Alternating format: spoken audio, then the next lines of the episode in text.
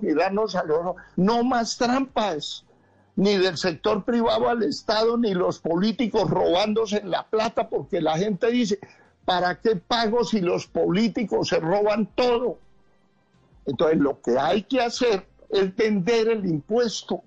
Si ustedes que tienen que vivir del prestigio que tiene, pero ese prestigio lo convierte usted en venta, ahí los dueños de la, de la Blue Radio, no sé quiénes sean, eh, lo convierten en vender espacios publicitarios.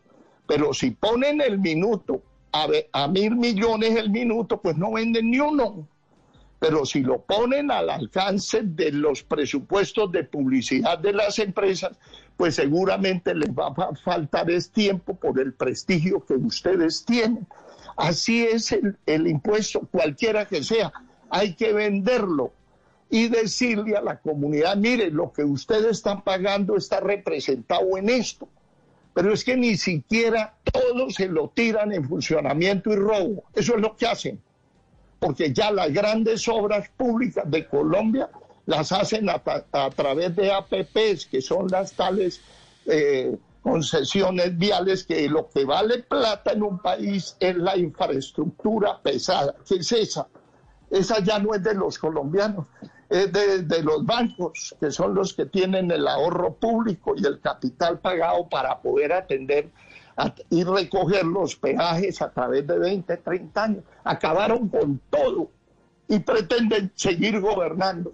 Y entonces me dicen, no, que es que Rodolfo no propone sino acabar la corrupción. ¿Les parece poquito hacer lo que no han sido capaces de tocar nadie? Porque llegan allá y otra vez se alían a veces el presidente de la República lo ponen de payaso, de idiota útil y lo apretan allá en el Senado y entonces le toca empezar a comprar parlamentarios para que le aprueben. Conmigo tacan burro, porque yo los pongo en evidencia. Sí. Ingeniero, ¿Qué me iba a decir, doctor Néstor? Sí, ingeniero, a propósito de los debates que usted acaba de decir que, pues, que no sirven para nada, ¿usted no va a ir a debates o sí va a ir a debates? Yo voy a todo lo que me inviten cara a cara individual donde yo pueda, como aquí, que ustedes me están preguntando y yo puedo hacer una exposición donde todo el mundo lo entienda. Pero, por ejemplo, el IVA, ¿cómo hace? Y no, se le cortó el tiempo y ya. Entonces queda la sensación de que es que yo, yo, no sé qué es lo que hay que hacer. Yo no sé la mecánica precisa ajustada a la ley, pero la filosofía sí la sé eso no se necesita saber todo. ¿Quién dijo? El Fromóvil, dueño de Avianca, él sabía cómo se hace un motor. O volar el avión, no, él no sabía eso, ni le toca saber, pero sí sabía administrar. Ahí se vio la mejora cuando él estuvo. Pero, pero, doctor Hernández, pero usted dice, yo voy a entrevistas, eh, o sea, de manera individual, pero no, no me contestó la, la, la pregunta. ¿Usted no va a ir a debates? Debates de un minuto y de dos minutos, no. No va a ir. Ahí está. Doctor Hernández, usted dice, yo no me voy a dejar apretar de los parlamentarios, de los congresistas, porque los dejo en evidencia. Y ahí hay un elemento fundamental, porque usted va a tener que gobernar con el Congreso, que es al final el que tramita y aprueba las leyes. ¿Cómo va a hacer para que lo que usted propone hoy salga adelante en el Congreso? Pero entonces usted lo que está diciendo es que toca sobornar el Congreso para que apruebe. Eso es lo que está diciendo. Yo no estoy diciendo eso. Le estoy preguntando cómo hace su Pero si le propongo cosas buenas al Congreso, ¿por qué no las aprueban? A ver, cuéntame. Porque, por ejemplo, los ahorros que vamos a hacer desde la Presidencia de la República, Departamento Administrativo, Presidencia de la República, para podérselos aplicar a los muchachos pobres que deban en el ICT se necesita una ley. Si la ley es buena, no se va a poner impuestos, se va a desahorrar, es la contracción del gasto público innecesario. ¿Por qué no la aprueban? A ver, dígame, ¿por qué no la aprueban? Pues si no la aprueban, pues hay que ponerlos en evidencia. Comisión tal de Senado y de Cámara no aprueban esto y con esto y me mandan usted, va a hacer, usted va a hacer un muro, usted va a hacer, si, le entiendo, doctor Hernández, un muro de la infamia con la, foto de los no, congresistas que no, le aprueben un muro de la verdad. Que no le aprueben un los muro proyectos. De la verdad. Si no funciona, ellos son representantes del pueblo. El pueblo tiene que saber quiénes le funcionan o no. No ponerme yo de cómplice de ellos. No, eso es lo que tiene acabado a Colombia, que todos son unos solapados allá pidiendo plata, contratos, haciendo todos los chanchullos, haciéndole mandados. Primero no le pagan a la EPS o no le pagan a las IPS y luego un parlamentario se pone a hacer la gestión en Hacienda para que giren la plata y luego cobran el 2-3% de comisión por hacer un trabajo que tiene que hacer el Estado. Lo que tenemos que es poner que con la misma plata se mejore el servicio. Es que ya lo hice. Aquí en Bucaramanga ya lo hicimos y funcionó. Dejamos hasta plata líquida, déficit fiscal cero, les hicimos 503 horas, dejamos andando 42, bajamos en 2040 la nómina del municipio, ya se hizo.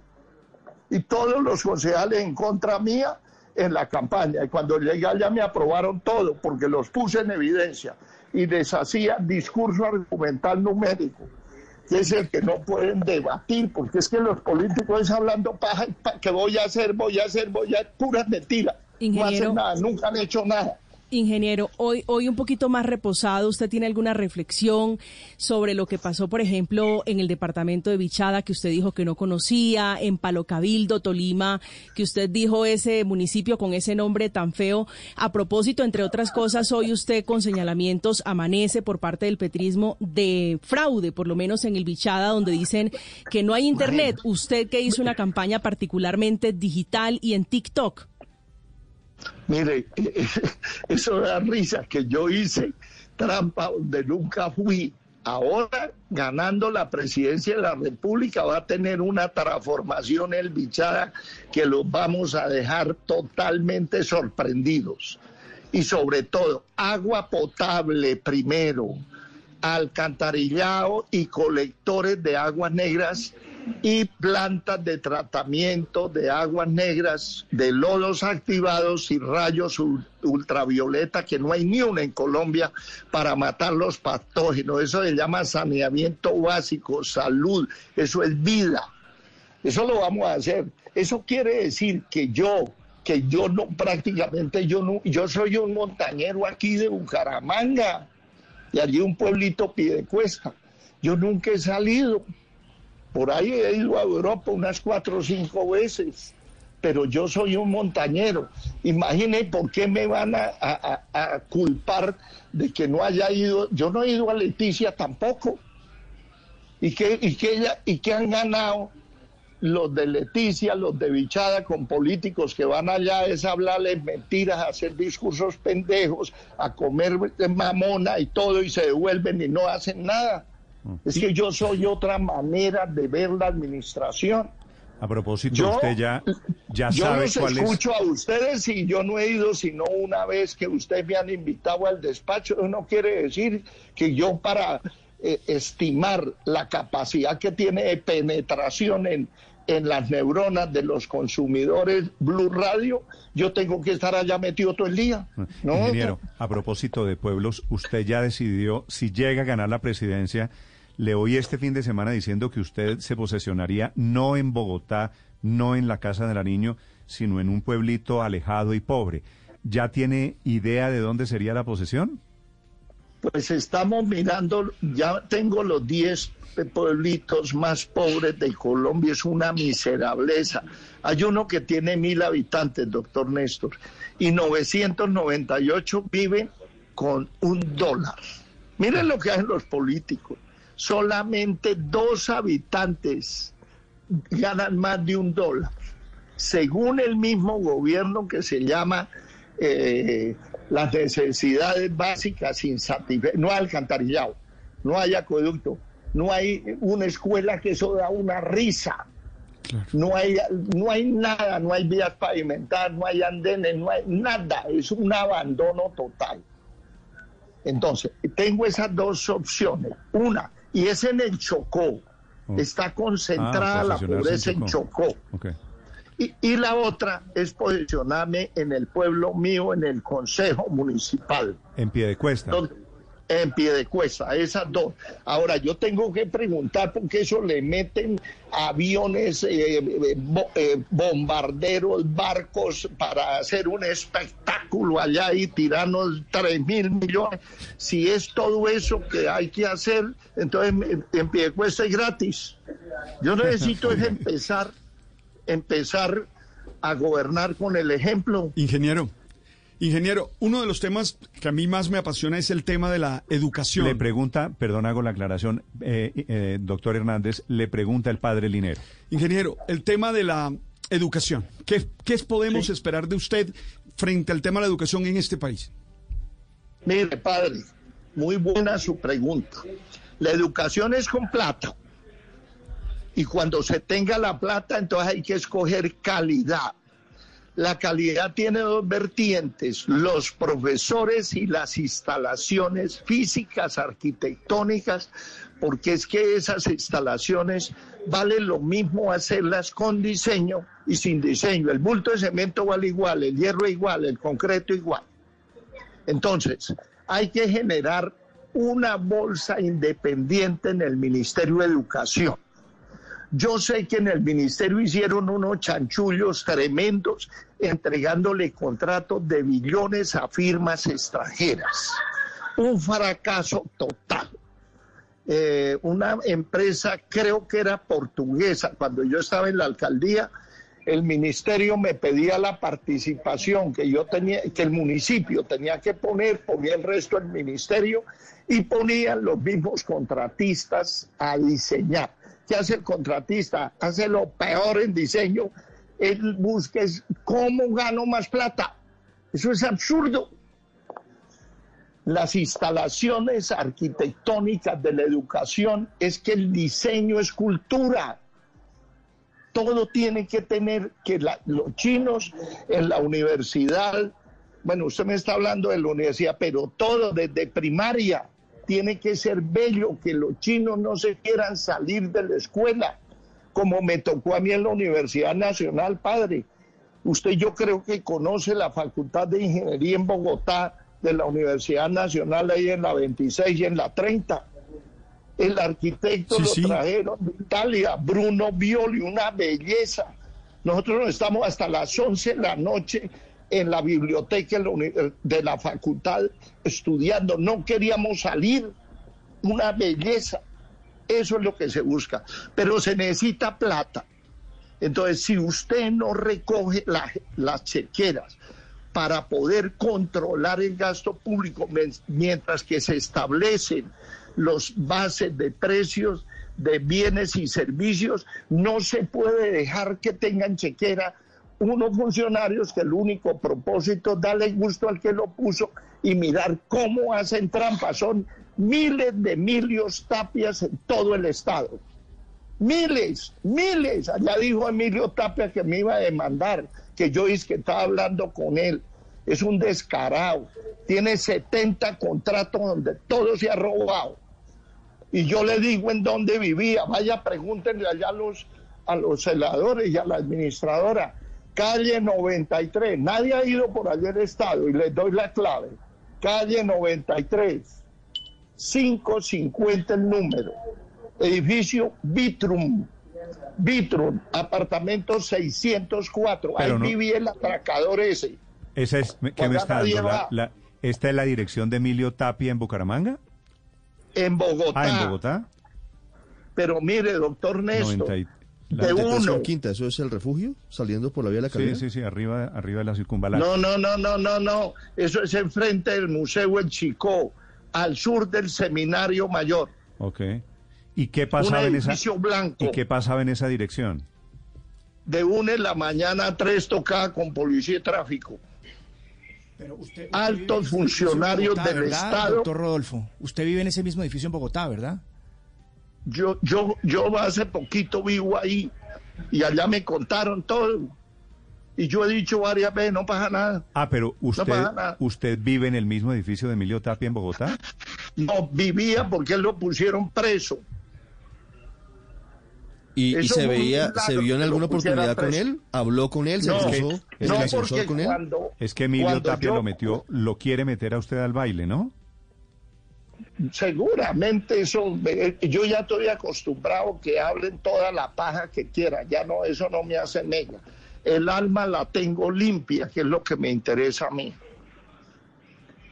Pero eso que hacen los políticos, 70 contra, pregunten y verán, tocada con policía de tráfico, altos funcionarios del Estado, de una de la mañana a tres.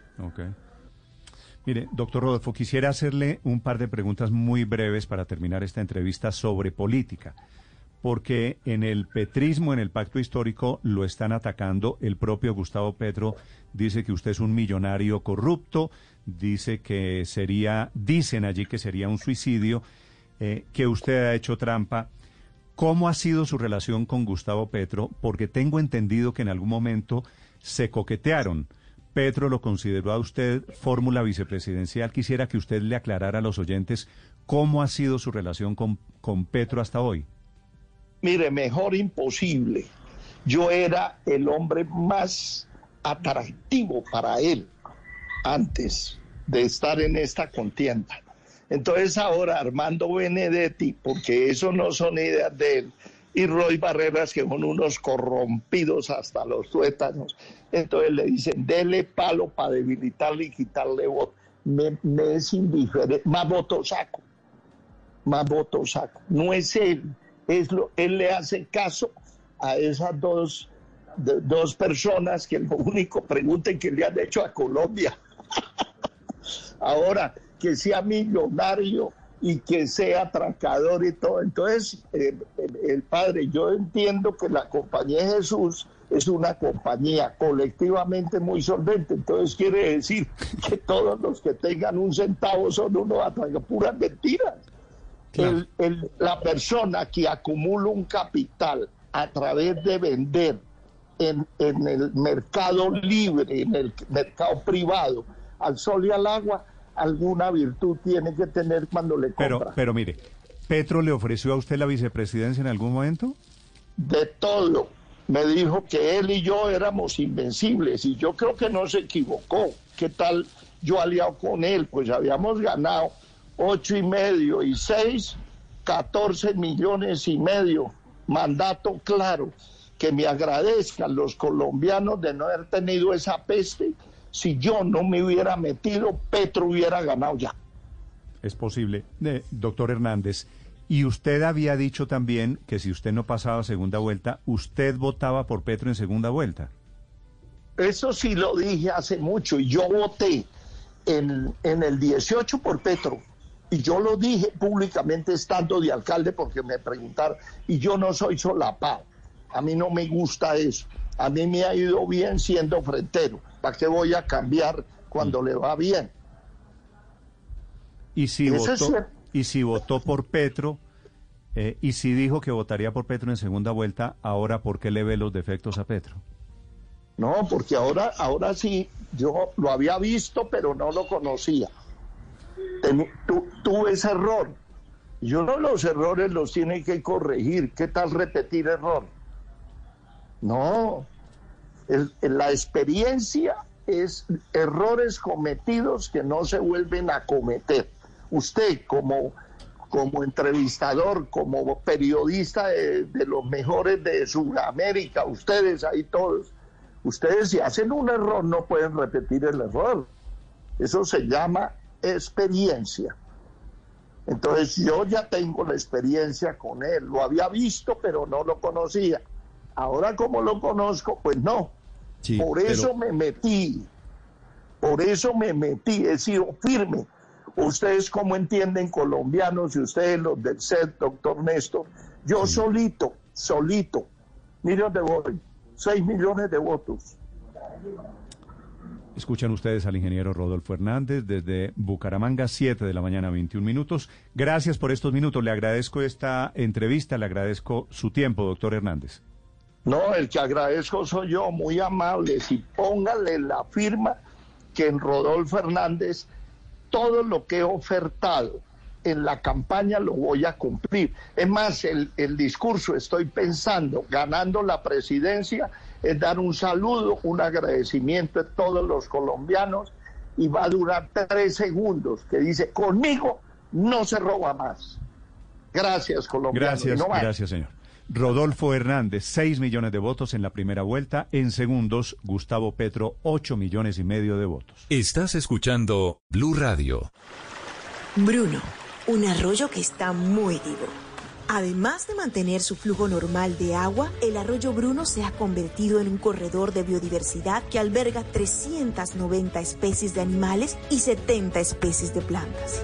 El Bruno está muy vivo. Somos la Guajira. Somos Cerrejón. Este año ya hiciste algo por ti. Nosotros queremos que hagas algo que te durará toda la vida. En Open English estamos a 2 por 1 para que cumplas tu meta de hablar inglés con alguien más. Aprovecha clases en vivo ilimitadas con profesores nativos. Solo por pocos días. Compre un curso y te damos otro gratis. Comienza hoy en openenglish.com. En el fútbol hay algo más fácil que dar un pase. Descargar ahora la app de Codere. Esa es así de fácil. Autoriza con juegos. Esta es Blue Radio, la alternativa. Y ahora Gustavo Petro, el ganador de las elecciones en primera vuelta del domingo pasado. Doctor Gustavo Petro, senador Petro, candidato presidencial Petro. Bienvenido, buenos días. Buenos días, Néstor. ¿Cómo está usted? Bien, señor. ¿Usted cómo va? Bien, bien. Pues en actividad ya. Son tres semanas que quedan para alcanzar el tercer triunfo en, línea. Sí, quiero la posibilidad de ganar. Que ya son menos de tres semanas, ¿no? aquel 19 será. El 19. Ah, verdad, sería 19 de junio, ¿no? Sí, señor. Y esa alusión me imagino que tiene un significado. Esa es una canción que fue famosa hace tiempos. Y el M19 también tendrá algo que ver también con, con las épocas suyas en, en la insurgencia. No, tiene que ver con mi cumpleaños. Aquel 19 será, es una canción eh, que nada tiene que ver con lo que acaba de decir usted, como siempre. Esa, es la En su estilo, Néstor. No, no, no, yo, yo, yo no lo dije. Yo, no lo dije. Acaba de decirlo. Yo no lo dije. Aquí hay, aquí hay otros periodistas. Pero, pero para ser sincero, yo le había entendido que la alusión era al 19, que es el día de su cumpleaños, me dice. Sí, señor. Pero, pero usted de abril, de Es una canción muy famosa. Sí, esa, la canción por eso solo es, solo es el 19. Sí. Doctor Petro, hablemos, hablemos, quisiera preguntarle sobre su relación con Rodolfo Hernández, que me estaba diciendo Rodolfo Hernández que usted le ofreció la vicepresidencia a él en algún momento y le dijo, juntos somos invencibles. ¿Fue así? Eh, pues, eh, Néstor, yo hablé con, con Rodolfo, que yo me acuerdo de la última vez antes del COVID, siendo el alcalde en alguna eh, visita que hizo a Bogotá y, queriendo conocer experiencias que habían sido de mi alcaldía, pero en ese momento ni siquiera ni en la cabeza de él ni en la mía creo que estaba este esta circunstancias que estamos viviendo, así que eso no es así. ¿Y no es no es cierto que usted le ofreció la vicepresidencia? No. Okay. Nosotros no hemos hablado desde hace más de tres años. No, no le puedo decir la fecha exacta, pero él era todavía alcalde. Sí. Eh, doctor Petro, usted con los resultados del domingo, ganador del domingo, ¿qué cifra, qué meta tiene en la cabeza para ganar en segunda vuelta? Pues mira, dado los datos exactos el que hay, digamos, yo necesito más o menos un millón y medio más de votos eh, mi contrincante necesita unos cuatro más. Esa es, él tiene que hacer un esfuerzo por conseguir cuatro. Yo tengo que hacer un esfuerzo por conseguir uno, uno y medio. Eh, así están las cosas. Ni para él es fácil, ni para mí es fácil. Mm.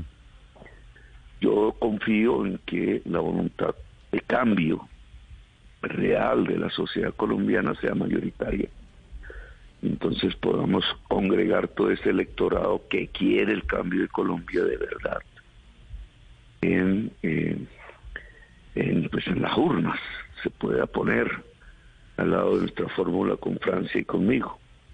Si eso lo logramos, pues ganamos las elecciones y Colombia empezará eh, en algo que no se ha vivido en dos siglos realmente, en un siglo máximo, eh, un momento de transformaciones. Lo vivimos por allá en 1936 y lamentablemente eso no se pudo continuar. El gobierno de López Pumarejo impulsó las reformas más serias que ha tenido la sociedad colombiana y quizás por allá a mediados del siglo XIX, cuando se liberaron los esclavos, etcétera. Son momentos muy escasos, muy históricos por ello. Estamos a puertas de lograr uno. Depende pues de la sociedad, sin ella no se puede hacer. Eh, se puede frustrar, obviamente, pero eh, es un momento único que a mí me ha tocado vivir, menos mal como protagonista. Eso es muy importante en la existencia de una persona. Es muy pesado también, es, de mucha responsabilidad, pero estamos en uno de esos pocos momentos de la historia de Colombia en donde la propia sociedad puede originar un cambio en la historia misma de lo que ha sido el país hasta el momento. Sí. Doctor Petro, usted habrá escuchado muchas veces desde el domingo en la noche la teoría de que usted la tiene más difícil con Rodolfo Hernández que con Fico Gutiérrez. ¿Cambia en algo su discurso pensando en la segunda vuelta el hecho de que sea Rodolfo su rival y no Fico su rival? Mire, mira, es al revés. Yo he escuchado esos análisis, ¿no? Porque a la gente poco le importan en realidad, porque son como de la mecánica y le interesa más a, los que quieren hacer, pues viven de eso, de los análisis.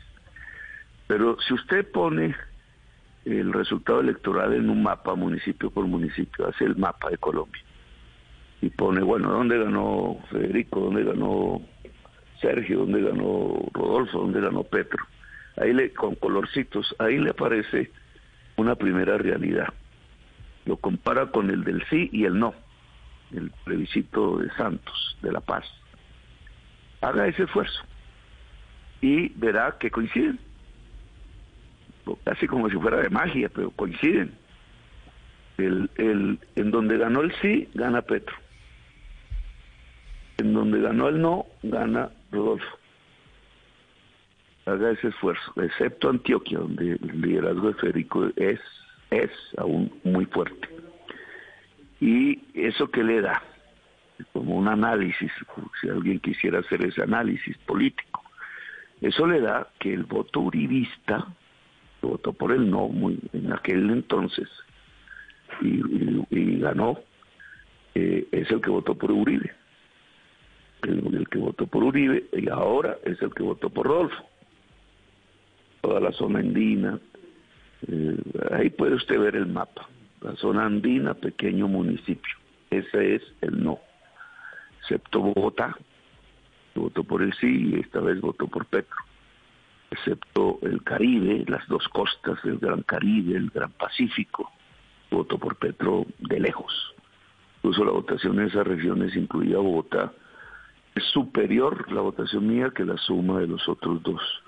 Entonces, ¿eso qué le indica a usted? que el voto duro uribista se lo ganó Rodolfo. Eso no lo, no lo sabían las encuestas, eso lo ve en un mapa.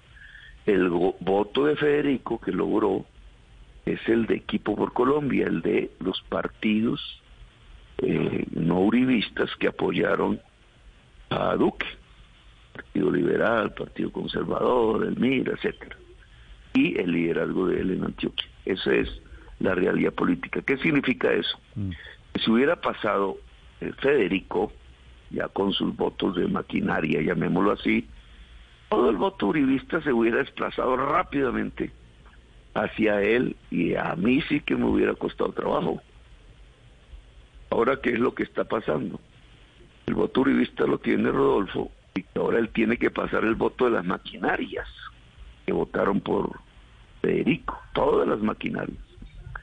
Eso es más difícil. Eso se hace con mucha plata, muchísima plata. Entonces, y en tres semanas. Lo logra, bueno, ya lo veremos. todas las maquinarias de allá y el voto Pero- para derrotar el cambio de Colombia. Yo lo que tengo, Su, su si- tesis... si me permites ter- terminar un sí, poquitico, señor, sí, señor. yo lo que tengo que lograr, y termino, Néstor, es un millón y medio de votos más. ¿De dónde puedo sacar ese millón y medio de votos más? De la gente que, aún sin haber votado por mí la vez pasada, quiere cambiar a Colombia. Si yo, yo que yo sí creo que hay y más de un millón y medio.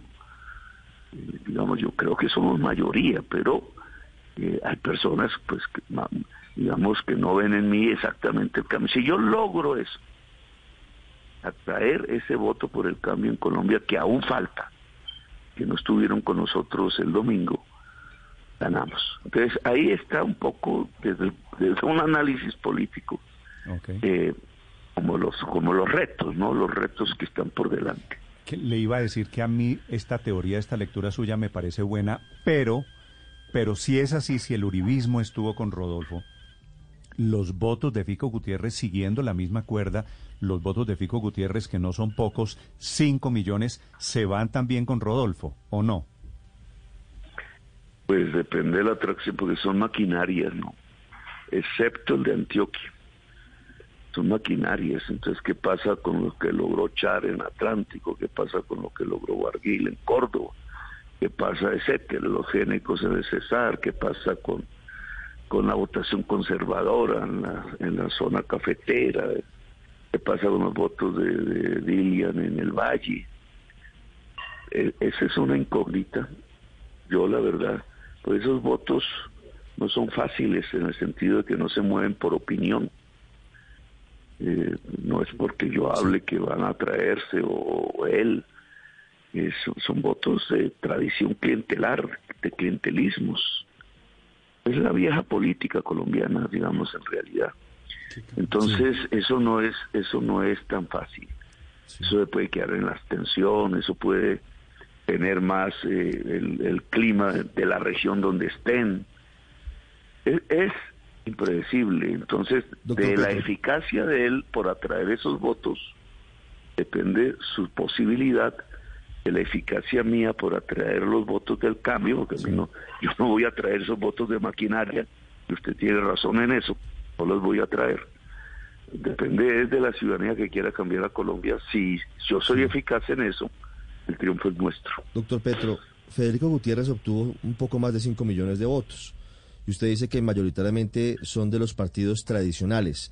Según la más reciente encuesta de Inbamer, eh, decía que el 85% de los votos de Federico Gutiérrez en segunda vuelta votarían por el candidato diferente a Gustavo Petro. Le pregunto qué tanto le pesa el antipetrismo a su campaña hoy para alcanzar lo que necesita para ganar en segunda vuelta. Si, las encuestas están bien hechas, porque nosotros las hicimos también, no, no se olvide de eso nunca. Entonces hay que compararlas todas. Esas votaciones en general se dividen en